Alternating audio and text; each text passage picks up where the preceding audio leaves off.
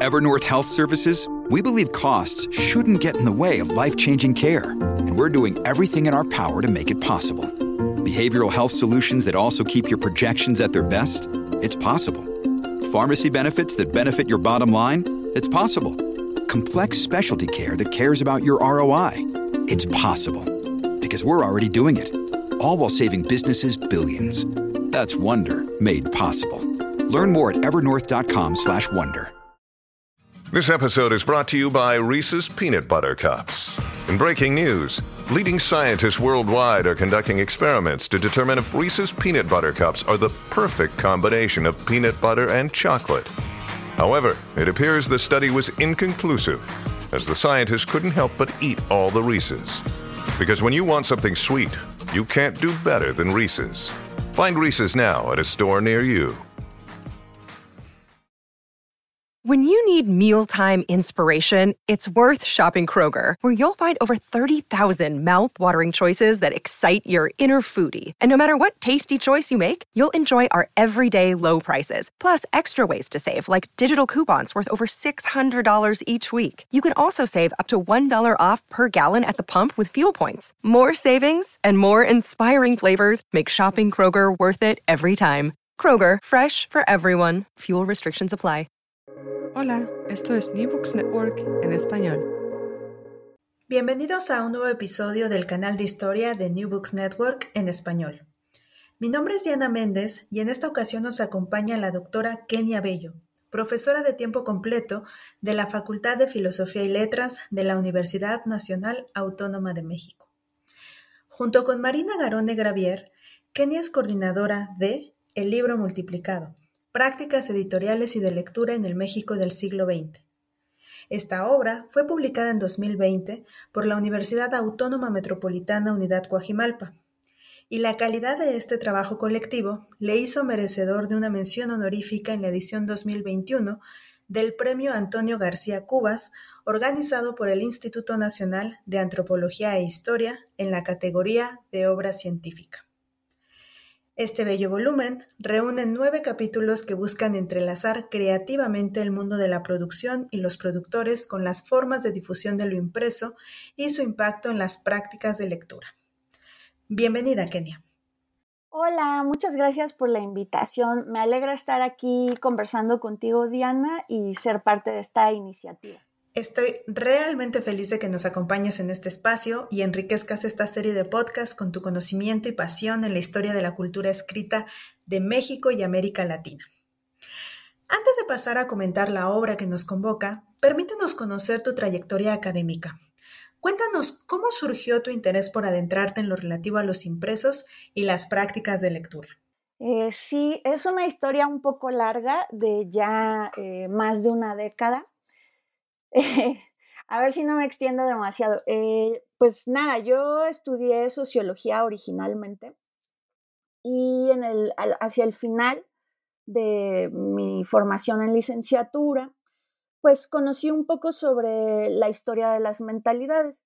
Y yo siempre eh, le he tenido mucho amor a la sociología, pero me interesaron estos puentes entre la sociología del conocimiento, que era en ese momento mi, principal interés, y la historia de las mentalidades, que es como de lo primero que me atrajo teóricamente de, este campo de estudios que es la historia y en el que actualmente me encuentro más involucrada, ¿no? Entonces, eh, un poco lo que me gustaba de las dos perspectivas es que se interrogaban sobre cómo piensa la gente común, ¿no? Cómo es el pensamiento colectivo más allá, digamos, de las formas sistemáticas eh, de pensamiento, como pueden ser la filosofía o el propio, el propio corpus científico, ¿no? Entonces me gustaba mucho esta idea y estos puentes y hacia el final de la licenciatura eh, decidí que pues quería aprender también eh, de esta forma de mirar la realidad que es la historia. Y por eso, eh, como que estaba yo en búsqueda, ¿no? De por dónde entrarle a la historia, o sea, decidí estudiar una maestría en historia, que justo estuve en el Instituto Mora, que tú también eh, conoces, y la verdad ya no tengo mucha claridad, ¿no? Eh, pero di con la historia de la lectura en algún momento. Eh, la verdad yo entré al mundo de la cultura escrita desde la historia de la lectura eh, y me di cuenta pues que tenía inquietudes sobre el pensamiento, sobre lo que hacemos con el pensamiento, ¿no? que pues me interesaba mucho abordar y bueno, en realidad tenía muchas preguntas, eh, pero un desconocimiento muy grande sobre las fuentes. Así que eh, los inicios de mi formación en historia pues fueron complicados, ¿no? Eh, porque pues no tenía ciertas bases disciplinarias en lo que tiene que ver con el trabajo pues en los archivos. Así que en una decisión muy práctica que tuve que tomar cuando ya estaba en la maestría, pues me encontré con un periódico eh, redactado en su mayoría por mujeres en el Porfiriato, que se llama El Periódico de las Señoras, semanario escrito por señoras y señoritas, ¿no?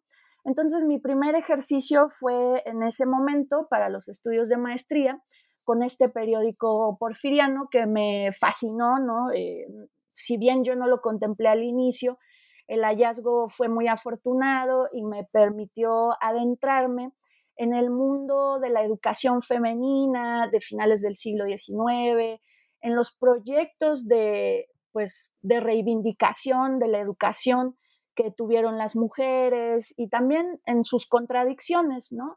Eh, pues trabajé tanto la dimensión editorial de ese proyecto quiénes lo conformaron, cómo lo hacían, todo lo que pude reconstruir a ese respecto. Y como mi interés eh, ha sido mm, fundamentalmente el mundo de la recepción, ¿no? Y por eso la lectura, pues traté de reconstruir eh, las formas de sociabilidad, las formas de leer que se pueden rastrear a través del periódico. Y bueno, un último aspecto que también eh, me resultó muy grato fue darme cuenta que al estudiar esas prácticas de lectura, pues me introducía a la dimensión de la educación eh, sentimental, de los valores que se le quería inculcar a las mujeres a través de este tipo de prensa. Entonces, eh, un poco sería así como llegué eh, a estos temas. Maravilloso. Estoy sorprendida por lo enriquecedor que ha resultado en tu trayectoria el tránsito disciplinar algo a lo que no todos están dispuestos a aventurarse, pero que quiero decir es una de las virtudes del Instituto Mora, pues su entendimiento del quehacer de los historiadores favorece la incorporación de personas formadas en otras disciplinas, en mi caso, desde los estudios latinoamericanos. Para adentrarnos más en materia, ¿podrías contarnos cómo surgió la idea de preparar este volumen colectivo? ¿Cuáles fueron las ideas iniciales que las animaron a ti y a Marina? Sí, claro. Pues bueno, tiene que ver con, creo en gran medida, eh, la conformación de, un, de, una red de trabajo sobre la historia de la edición en México eh, en el siglo XX. Por ahí del 2014 se nos ocurrió eh, a Marina, a Camilo Ayala, que se encuentra en Libros UNAM, ¿no? Él es editor. pues se nos ocurrió que era buena idea convocar a un primer coloquio sobre estudios del libro y la edición en México. Eh, yo estaba trabajando otros periodos, ¿no? Porque en el doctorado, eh, pues me fui hacia atrás, ¿no? Si yo empecé en el siglo XIX, en el doctorado, eh, que ya fue cuando empecé a trabajar alfabetización, que es una de mis líneas actuales, pues me fui, retrocedí en el tiempo y me ubiqué en buena parte del siglo XVIII y también buena parte del siglo XIX, ¿no? Entonces, yo no estaba trabajando el siglo XX, pero eh, como ya para ese momento teníamos un cierto conocimiento eh, de qué temas estaban menos trabajados, pues nos dimos cuenta que eh, el siglo XX estaba analizado de manera muy incipiente, ¿no? Había investigaciones, diferentes tesis, eh, tanto de grado como de posgrado, pero todavía eh, un rezago bastante notable respecto a los periodos previos, ¿no? Eh, como la cultura escrita en, este país, que actualmente es México, tiene una tradición muy larga de varios siglos, porque pues aquí se estableció la primera imprenta que hubo en nuestro continente, ¿no? Eh, el, estudio de lo impreso, de la cultura escrita, ha sido muy importante en el periodo colonial, Después se sumaron quienes abordaron el siglo XIX y eh, como a finales del de, siglo XX, pues hubo unas transformaciones tecnológicas muy significativas, ¿no? Que impactaron en los soportes de lectura con Internet, eh, los libros digitales. Pues curiosamente hubo un salto, la gente se empezó a interesar por el libro digital y todo lo que suponía esta revolución tecnológica, ¿no? Entonces encontrábamos que había un hueco y por eso convocamos a este primer coloquio. Eh, luego le siguieron dos encuentros más, uno en 2015 y 2016, y creo que las bases, eh, como decía hace unos minutos, las bases de este proyecto del libro multiplicado están ahí en el interés de conformar esta red eh, a lo largo de la organización de los eventos, eh, pues nos fuimos dando cuenta quiénes estaban trabajando los temas. Eh, y si era difícil, era difícil en ese momento lograr organizar una jornada en la que tuviéramos varias mesas, varias ponencias, porque quienes se especializaban en el siglo XX en México, ¿no? Respecto a la cultura escrita, pues no eran más allá de una docena de personas, ¿no? ha sido también muy impactante para nosotros ver cómo entre 2014 y la actualidad muchas cosas se han concretado, eh, vienen nuevas generaciones. Eh, ese diagnóstico que teníamos eh, para, para 2014 ya sería distinto al día de hoy, ¿no? Entonces, pues surgió un poco así y de quienes nos fuimos conociendo en, torno de estos encuentros, en algún momento dijimos, pues vamos a, reunirnos, a compartir lecturas, o sea, fue un proyecto eh, fuera de los marcos institucionales. En aquel periodo yo estaba concluyendo el doctorado, o sea, ni siquiera tenía todavía mucha claridad sobre mi futuro laboral. Marina Garón es investigadora desde 2012 eh, en el Instituto de Investigaciones Bibliográficas, ¿no? Donde fundó el Seminario Interdisciplinario de Bibliología. Entonces, bueno, ella estaba ya también en una dinámica mucho más institucionalizada, pero coincidimos en este interés de, más allá de los marcos institucionales, eh, reunirnos, ¿no? Y fue así con el equipo que, conforma este libro, ¿no? Que son nueve capítulos, pues eh, pasamos de una primera fase en la que compartimos lecturas a definir desde los intereses de cada quien un, intento de abordaje integral del siglo XX. Y también destacaría pues que nos movió eh, otra valoración, no solo que faltaba estudiar el siglo XX mexicano en términos de cultura escrita, sino que podíamos retomar iniciativas eh, de otros espacios eh, en la propia América Latina y también discusiones de la historiografía europea, ¿no? Porque ya en ambos em, continentes se han hecho intentos por tener una historia de la edición nacional. En México no la tenemos. Eh, y si bien este libro no se puede considerar una historia de la edición en México, creo que sí da una buena base para pensar ese proyecto eh, en otros periodos y todavía profundizarlo más eh, en lo que respecta al siglo XX. Así surgió. Estupendo.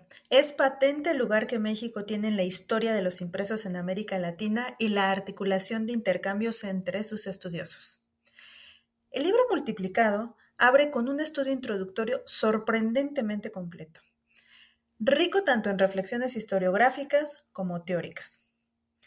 Ya nos has comentado sobre la periodización del volumen, el siglo XX, y el papel de las historias nacionales entre esta historiografía.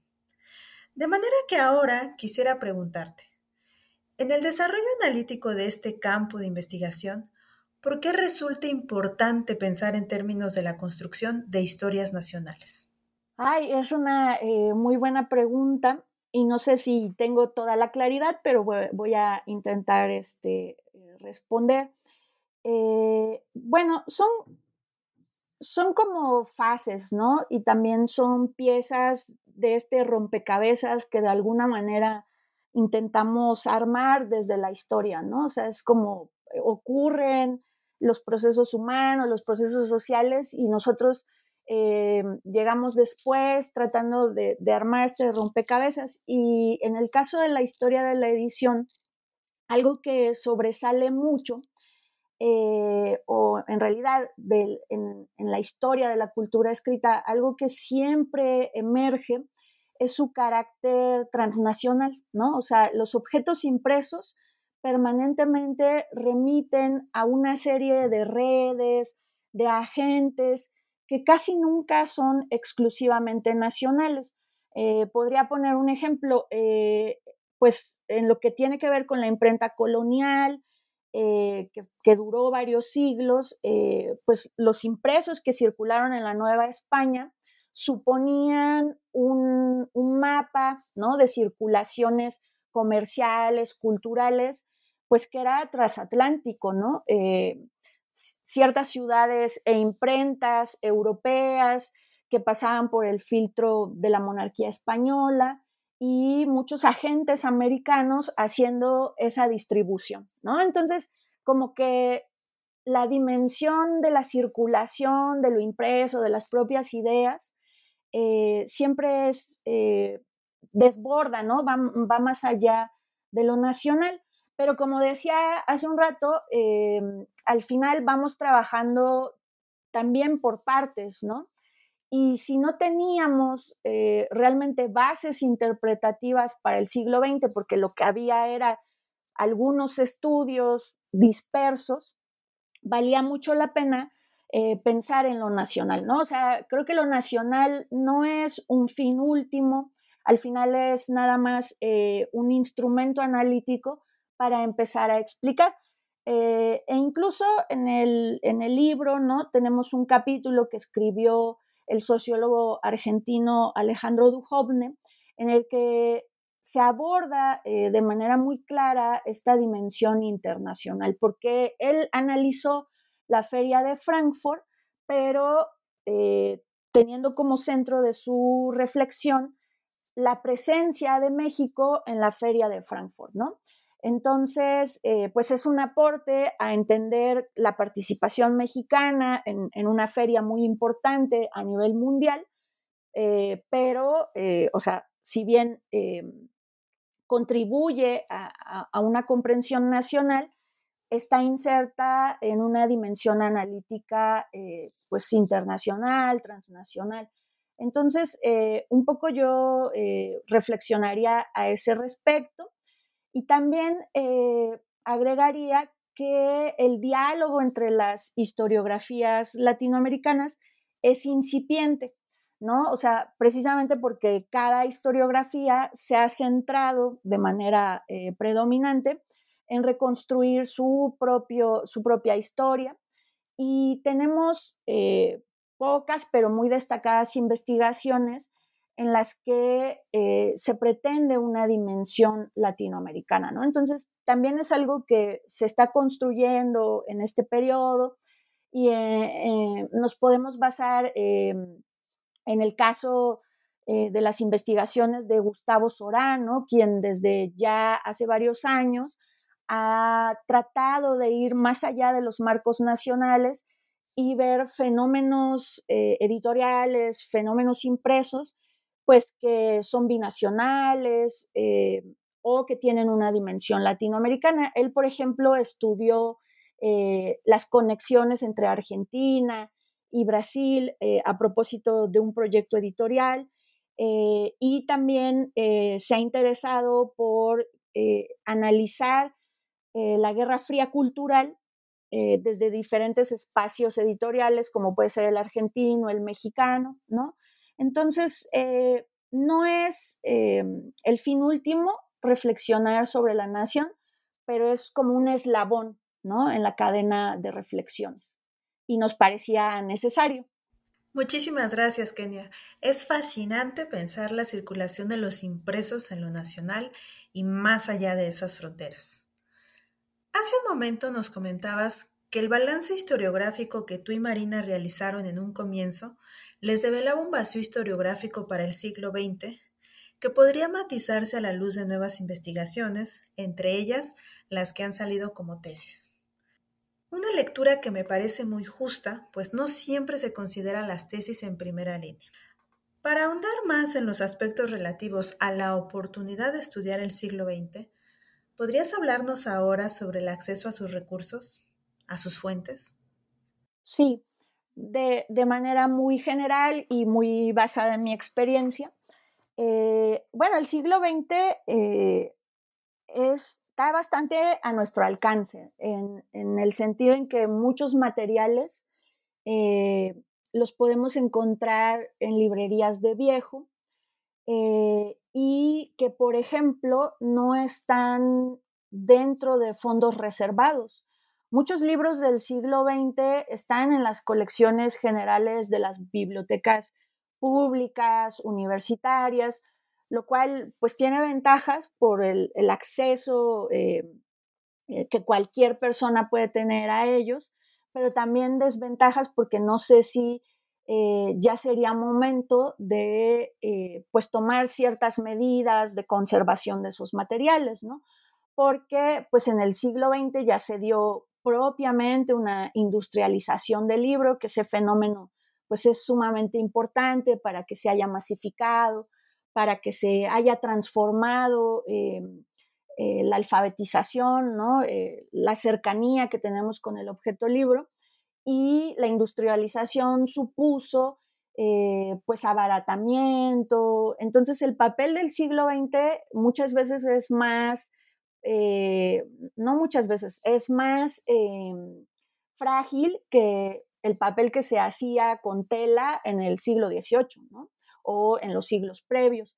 Entonces, eh, en términos de acceso, eh, por un lado, hay como muchos materiales, pero creo que el problema es su dispersión. O sea, al no estar concentrados en fondos reservados, pues pueden estar dispersos eh, en varias instituciones, en diferentes, eh, pues, no sé, repositorios.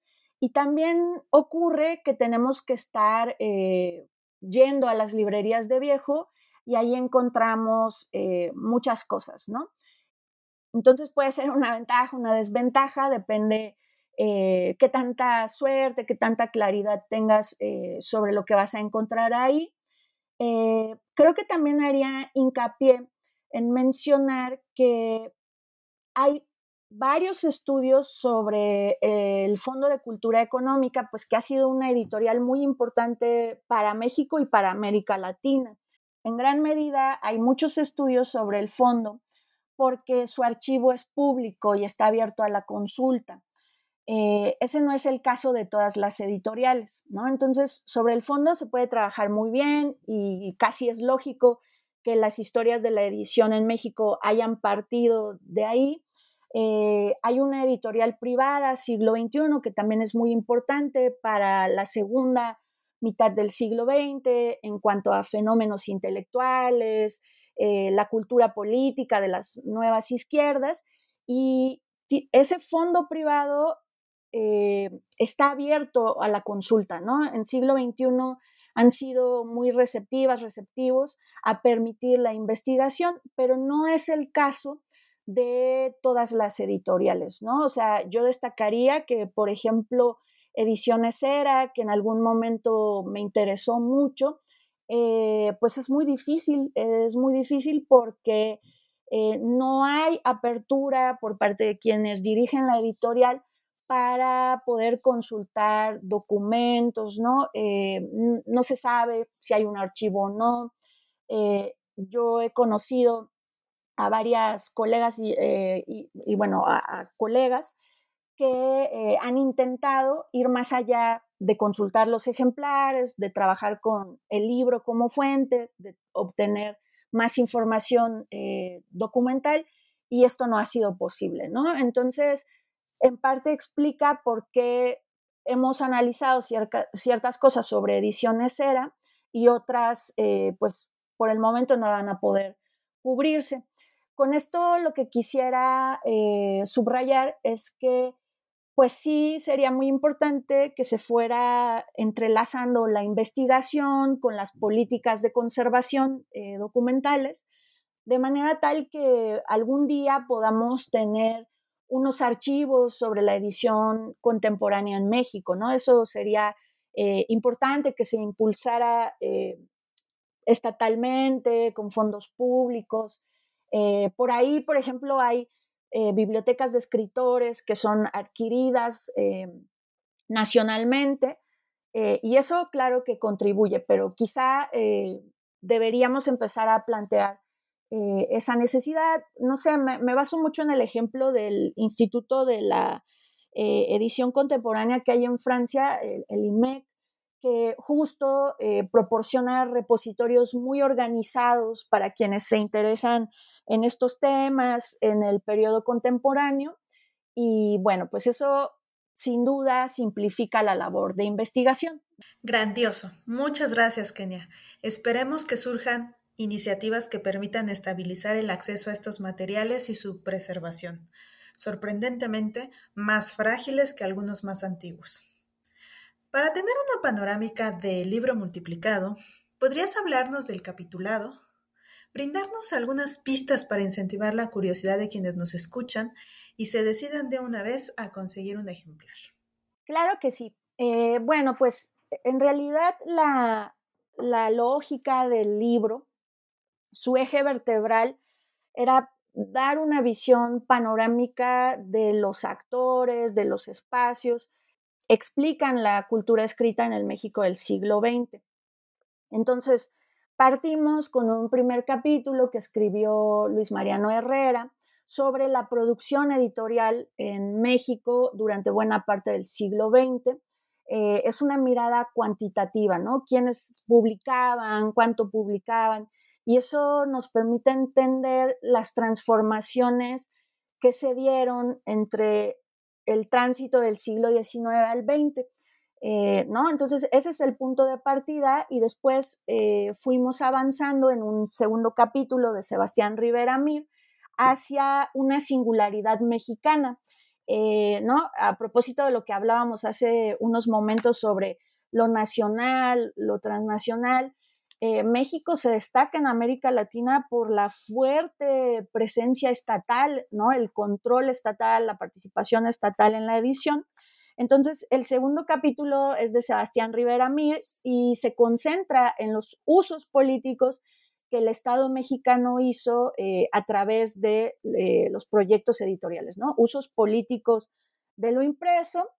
Y luego eh, tenemos otro par de capítulos a cargo de Freya Cervantes y María José Ramos, que ellas se han dedicado a vincular el estudio de la literatura, de la historia de la literatura nacional, con la historia de la edición, ¿no? Entonces, Freya Cervantes analizó las fórmulas, las prácticas editoriales de la primera mitad del siglo XX en el ámbito de la literatura, mientras que María José, pues, complementa con una mirada eh, a esos mismos temas en, el siglo, en la segunda mitad del siglo XX. Entonces vamos avanzando, digamos, de la producción general, de lo político a lo literario y eh, luego vienen unos capítulos, un par de capítulos que se acompañan, que vinculan de alguna manera eh, la actividad editorial en México con el exilio español, eh, ¿no? pero también con la historia de la traducción. ¿Quiénes traducen? ¿Qué temas eh, se están traduciendo de manera importante en México? Entonces, eh, en esa serie, el capítulo de Nayeli Castro, Tania Hernández y Daniel Sapslavsky sobre los traductores trata de, y de, y de Tania Hernández, perdón, no sé si me faltó mencionarla, su capítulo pues se interroga qué era traducir, quién traducía, en diferentes momentos del siglo XX, mientras que Lisbeth Zavala Mondragón se concentra en el exilio eh, del libro español en México, ¿no? Eh, que, em, dicho sea de paso, es un tema em, que se ha revalorado bastante en las investigaciones actuales, porque antes se consideraba como un punto de partida de, de los proyectos editoriales nacionales y ahora se relativiza porque ha habido otros exilios eh, latinoamericanos que han contribuido al mundo del libro, desde la traducción, desde la producción, ¿no? Eh, pero bueno, es indudable que al aproximarnos al siglo XX, desde un punto de vista cultural, social eh, e intelectual, ese episodio vinculado a la Guerra Civil Española, pues es significativo, ¿no? Entonces, por eso no quisimos dejar de abordarlo. Em, hay como un punto intermedio en el libro, que es este capítulo que ya había mencionado previamente, de Alejandro Duhovne. Em, se introduce al mundo de las ferias desde una mirada contemporánea y me gustaría destacar que eh, el estudio de las ferias es uno de los temas que se han desarrollado en los últimos años, ¿no? Eh, un poco desde 2017 eh, para acá ha empezado a haber encuentros, publicaciones a propósito del impacto que las ferias del libro tienen en la difusión de la cultura escrita, en la producción editorial, eh, en los fenómenos intelectuales, en el mundo de la literatura, ¿no? Entonces, esta propuesta de Alejandro, pues nos pareció muy pertinente eh, porque abordaba a las ferias, ¿no? Y el libro cierra con un par de capítulos cuya lógica es pasar de la producción, eh, de la difusión hacia la recepción, ¿no? Entonces ahí se inserta el capítulo de mi autoría que se propuso, eh, claro, es un primer intento, ¿no? Y, supongo que habrá críticas muy pertinentes, que hay eh, algunas lagunas, pero mi capítulo se propuso explicar por qué podemos considerar que el siglo XX es el siglo de la alfabetización en México y bueno, actualmente yo me atrevería a extender esta reflexión al resto de América Latina eh, y tiene que ver con un siglo en el que iniciamos con una sociedad eh, donde era normal que la mayoría no supiera leer y escribir y cuando llegamos a la década de 1980, es decir, ya en el último tramo del siglo, es al revés. La mayoría sabe leer y escribir, ¿no? Entonces yo me pregunté qué factores permitieron esta transformación cultural tan significativa, ¿no? O sea, porque pues es, es un mapa eh, que es bastante claro, cómo las relaciones con la cultura escrita se transforman pues de una manera radical, ¿no? Y en complemento a esta reflexión que yo eh, intenté, pues eh, está el capítulo de Javier Rosales Morales, que él actualmente estudia el doctorado en investigaciones educativas en el Departamento de Investigaciones Educativas del de CIMBESTAB del Politécnico. El capítulo de Javier, pues justo se centra en la promoción de la lectura en las bibliotecas públicas y escolares. ¿no? Entonces, eh, tanto en su caso como en el mío, el interés es llegar hacia los espacios de apropiación de la cultura escrita y en alguna medida hacia los lectores, ¿no? Eh, y eso cerraría pues este circuito, un poco retomando eh, un, un, planteamiento de Robert Darnton, ¿no? este circuito comunicativo a través del cual podemos ir desmenuzando el proceso de producción, de difusión, de apropiación de, la cultura escrita. Hoy en día está como muy de moda esta idea del ecosistema del libro, ¿no? Entonces, lo, podríamos pensar desde las dos ópticas, aunque esto ya es eh, a posteriori. Mentiría si dijera que lo hicimos cuando establecimos el libro, eh, pero es una mirada así, ¿no? Como un recorrido sobre este circuito eh, o sobre el ecosistema del libro. Fantástico. Me parece importante recalcar que el libro aborda la temática desde aproximaciones cuantitativas y cualitativas, que resultan perspectivas complementarias para este campo de investigación. Pasemos a comentar con mayor detalle tu contribución individual, titulada El siglo de la alfabetización, la enseñanza de la lectura y escritura 1919-1976. Tu pieza es formidable tanto en su contenido como en sus proposiciones, a la vez que contundente al demostrar que la idea de alfabetización ha cambiado a lo largo del tiempo en función del valor asignado a las habilidades que se le asocian. ¿Podrías hablarnos más a este respecto? Eh, sí, Diana. Eh, pues bueno, eh, primero un poco explicar a grandes rasgos de qué va el capítulo y, luego doy el, ejemplo, ¿no? O, los ejemplos. pues un poco em, este capítulo era una continuación de las preguntas que yo me hice en, la tesis de doctorado, ¿no?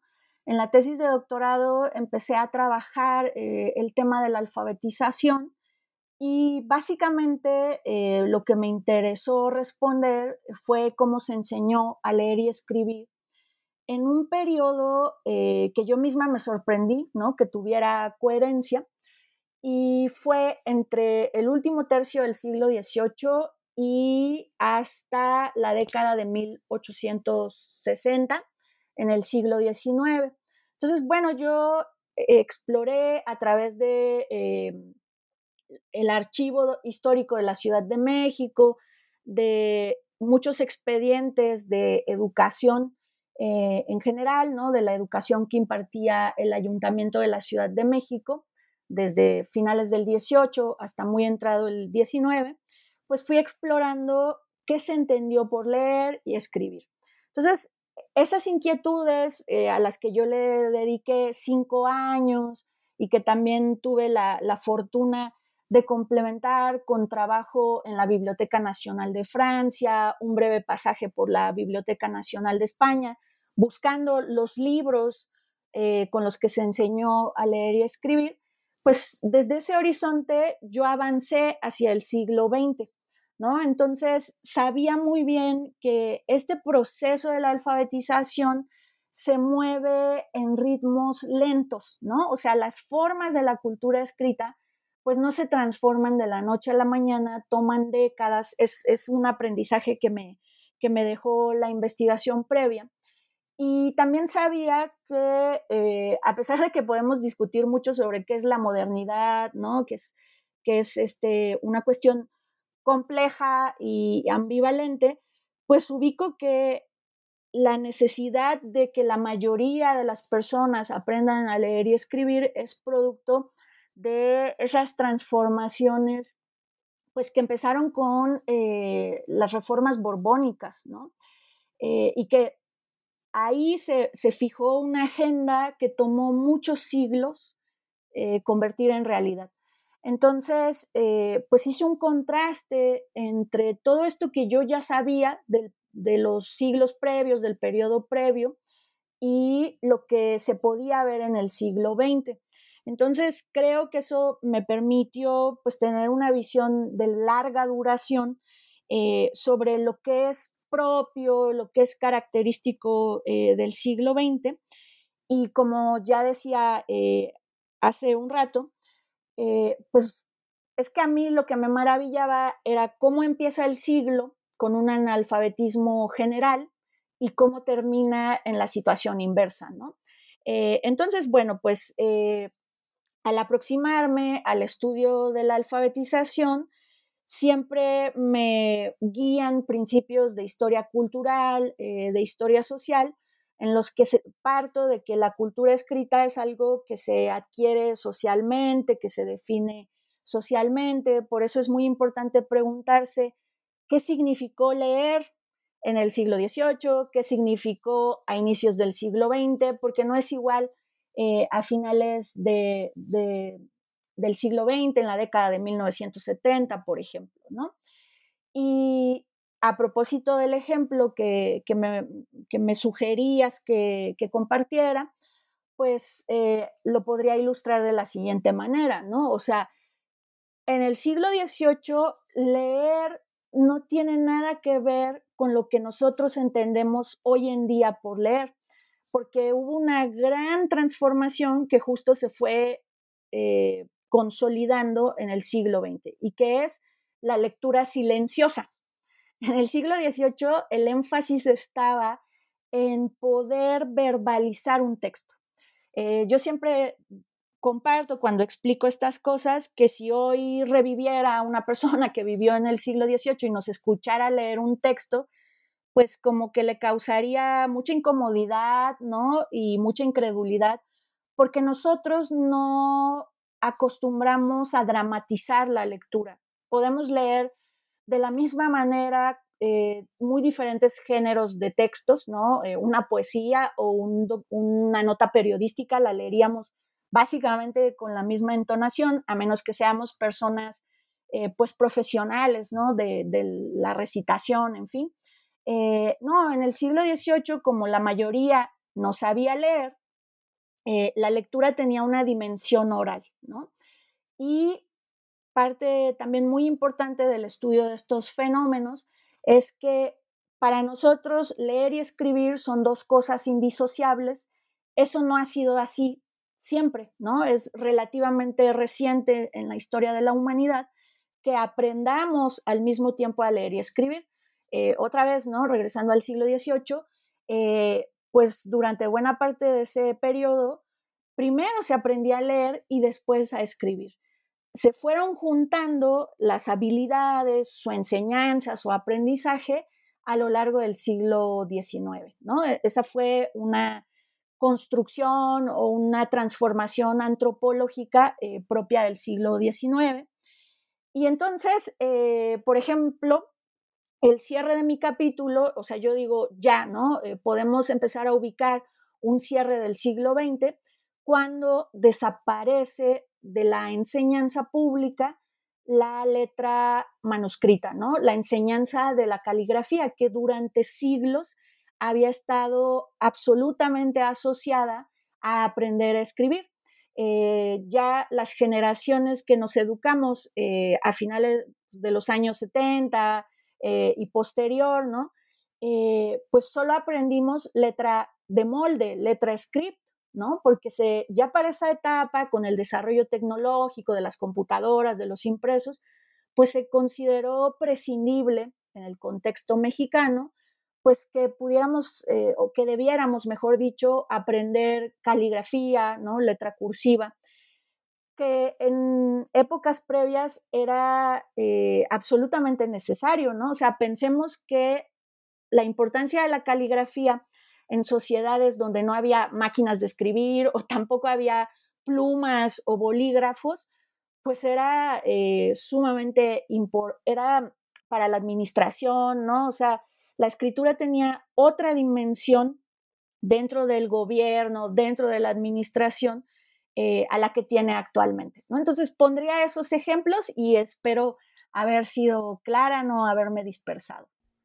Muchas gracias, Kenia. Tu respuesta ha sido sumamente completa y refleja fielmente tu gran experiencia en la investigación.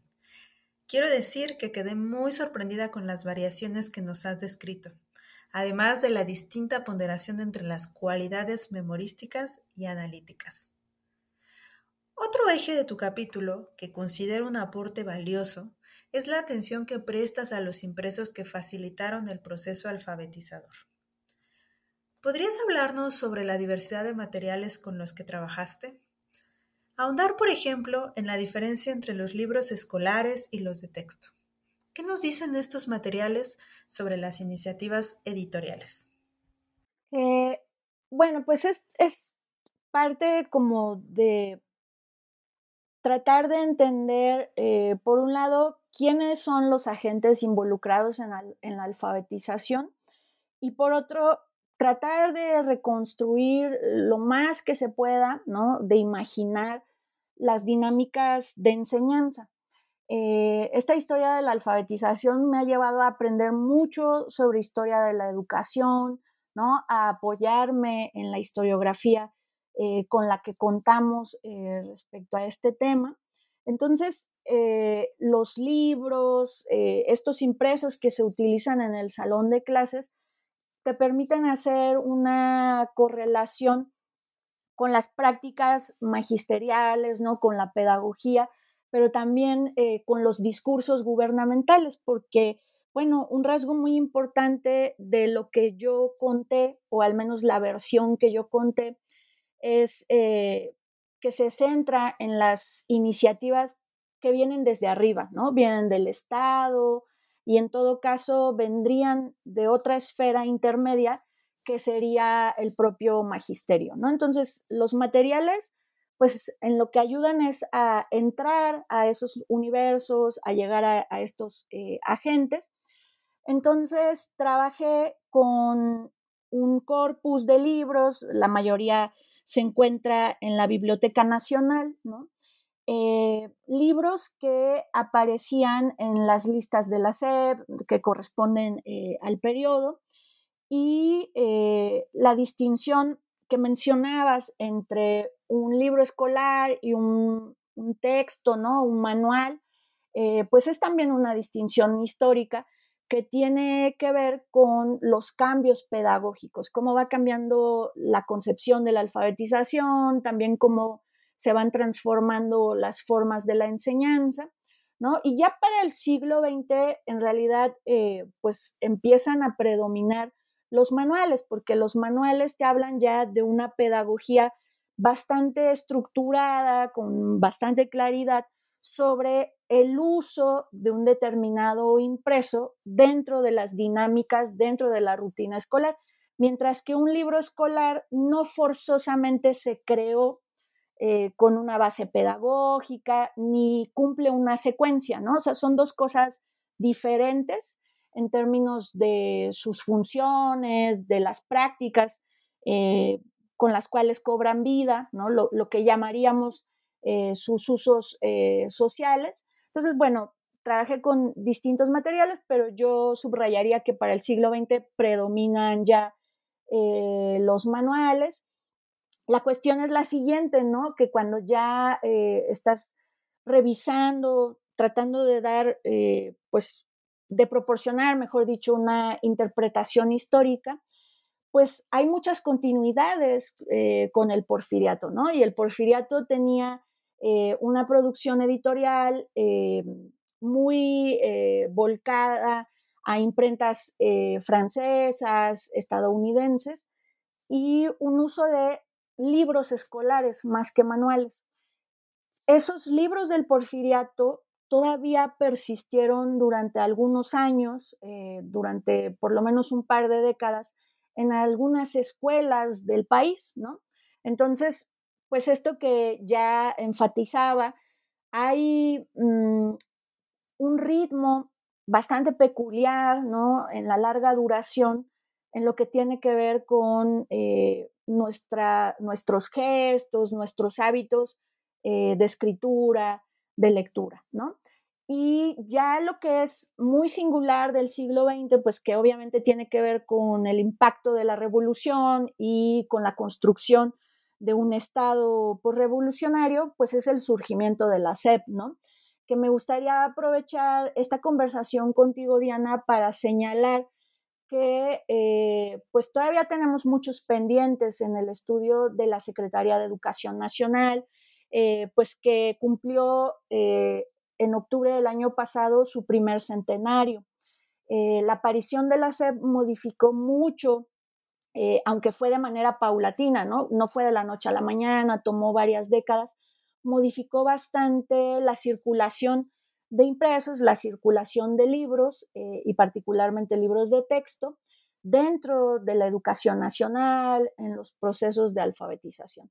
Y es también otra singularidad mexicana, ¿no? O sea, ese estado editor del que hablaba recientemente se encarna en buena medida en la Secretaría de Educación Pública, ¿no? Eh, y de hecho, eh, pues un punto muy importante en el siglo XX es cuando surge el libro de texto gratuito, que trajo una mayor uniformidad, aunque nunca total, ¿no? Porque de hecho hubo resistencias, hubo oposición y hasta la fecha el libro de texto gratuito pues no se usa de manera universal en las escuelas del país, pero sí en términos del control estatal de los modelos de cultura escrita, pues sí fue muy significativo, al tiempo que eh, tuvo un impacto en garantizar el acceso a la educación, el acceso a los materiales impresos, ¿no? Entonces, eh, pues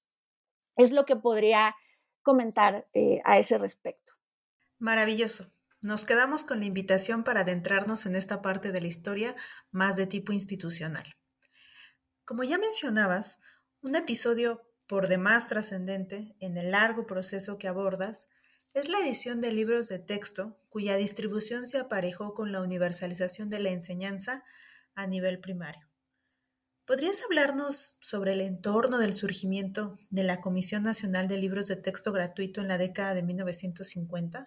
¿Qué reacciones generó? Bueno, pues este proceso fue largo y debo decir que en realidad yo me apoyé en las investigaciones de una colega que se llama Elíser Ixba. Elíser es muy buena, ella es docente e investigadora en la Universidad Autónoma de la Ciudad de México, en la UACM, y en su tesis de maestría y de doctorado, pues justo ella eh, reconstruyó cuál fue el proceso eh, que llevó a la, concreción de este proyecto de los libros de texto gratuitos, ¿no? De la Comisión Nacional de, Texto Gratuito, la, la CONALITEC. Eh, y tiene que ver con este intento de diferentes administraciones, de la SEP, ¿no? diferentes administraciones nacionales, por expandir el sistema educativo.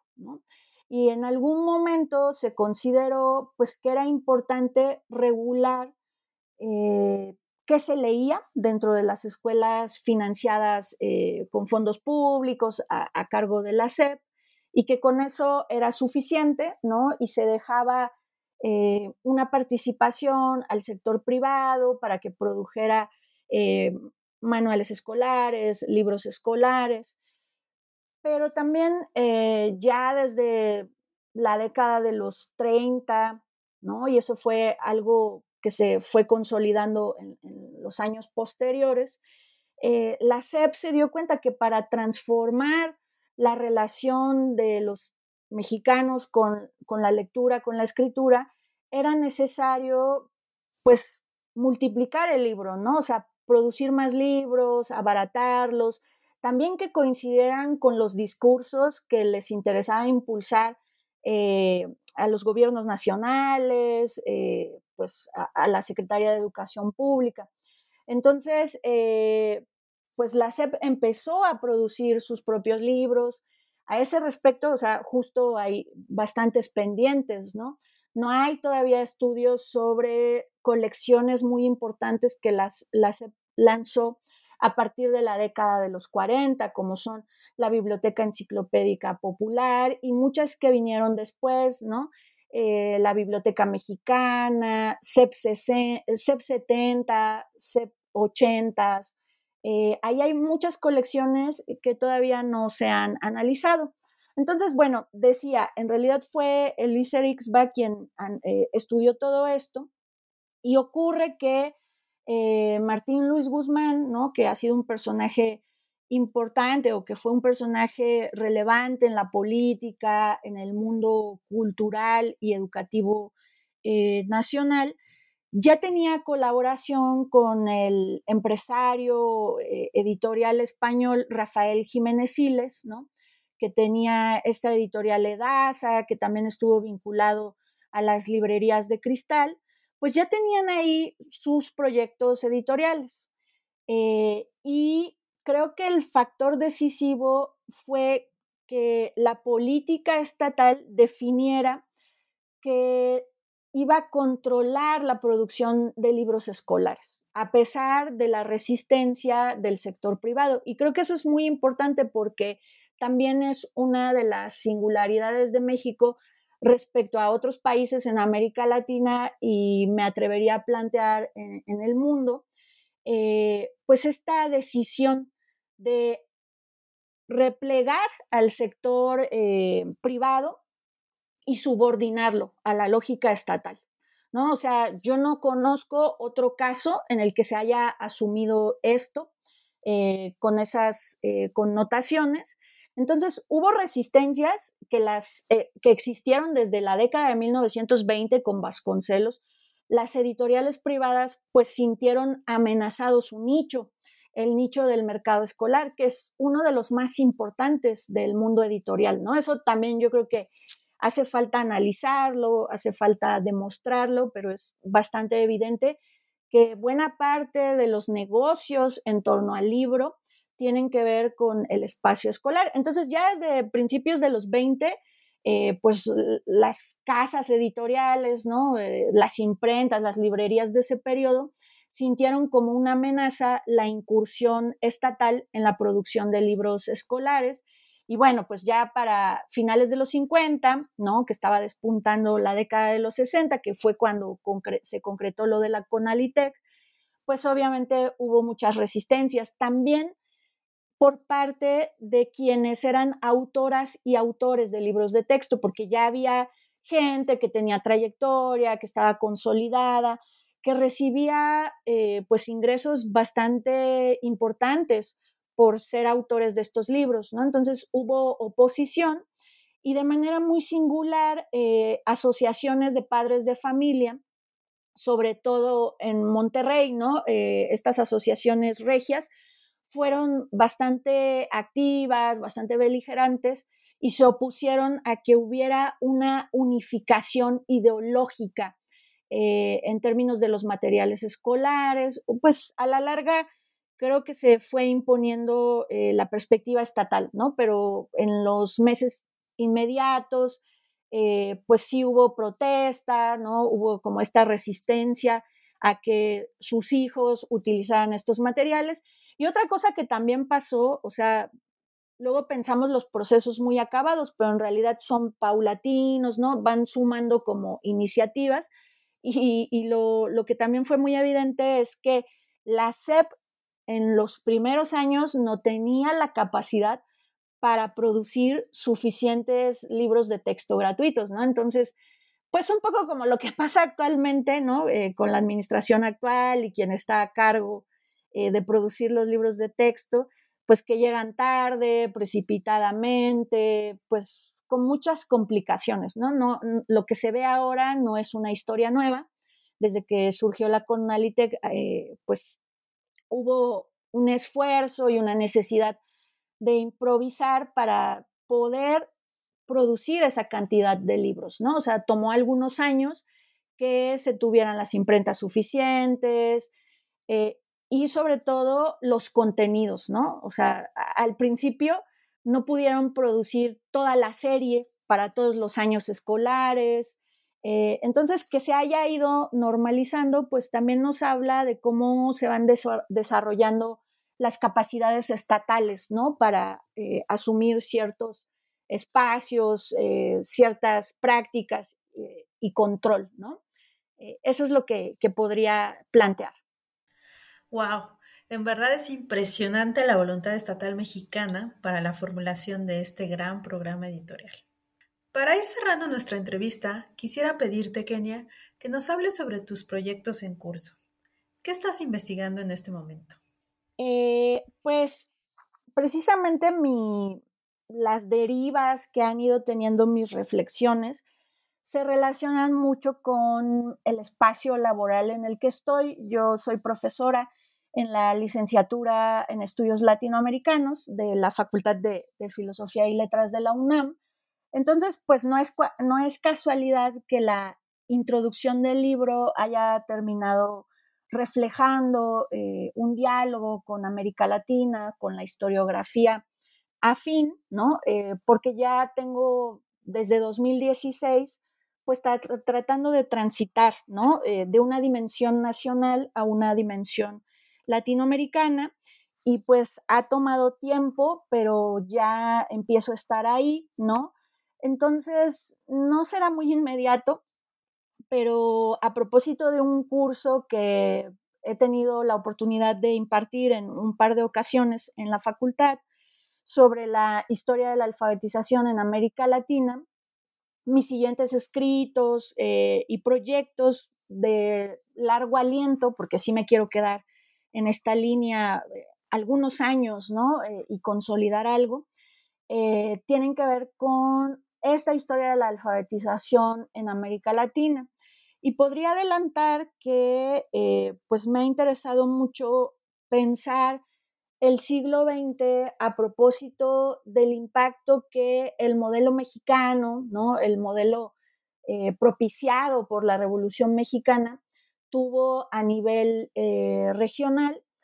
Y otro elemento que también nos permite leer la historia de la alfabetización en el siglo XX es el efecto de la Guerra Fría sobre modelos de acceso a la cultura escrita eh, como algo pues, que fue modelando diferentes contextos latinoamericanos. ¿no? Entonces, por ahí van a ir eh, los siguientes trabajos, no sé si forzosamente un libro, pero pues ojalá que sí, ¿no? O sea, habría de partir de algunos artículos. Y eh, lo último que me gustaría señalar a este respecto es que me encuentro actualmente eh, trabajando de manera específica eh, a este centro regional para la educación fundamental en América Latina, el CREFAL, que se fundó eh, en la década de 1950 y existe hasta la actualidad en Pátzcuaro, Michoacán. este espacio que significó la colaboración entre el gobierno mexicano y la UNESCO ha tenido una dimensión latinoamericana, ¿no? O sea, por eh, las aulas del CREFAL han circulado varias generaciones de maestros eh, latinoamericanos que se eh, vinieron a formar en materia de alfabetización, de educación fundamental. Y bueno, en el archivo del CREFAL, pues que está muy bien organizado, la gente que, lo lleva está muy dispuesta, ¿no? Y, tiene eh, todo el profesionalismo. En el archivo del CREFAL eh, hay mucho material para estudiar esa dimensión latinoamericana de la alfabetización, ¿no? Así que me, me ha interesado mucho. Y hay una nota biográfica que me parece muy linda y que quisiera compartir, el primer director que tuvo el CREFAL fue el michoacano Lucas Ortiz Benítez.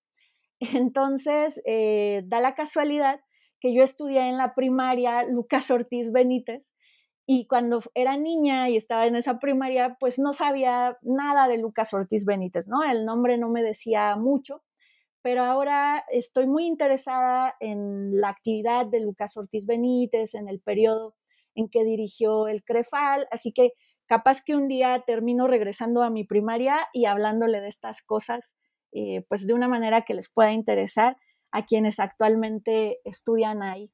Y en eso, en eso ando últimamente. Qué fantástica anécdota. Muchas, muchas gracias por contárnosla. Definitivamente tienes que hacer esa vuelta.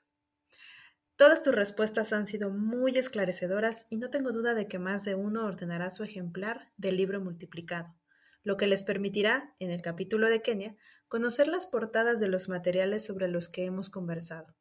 Las portadas en sí mismas merecen una charla que en esta ocasión solo ha sido mencionado de paso.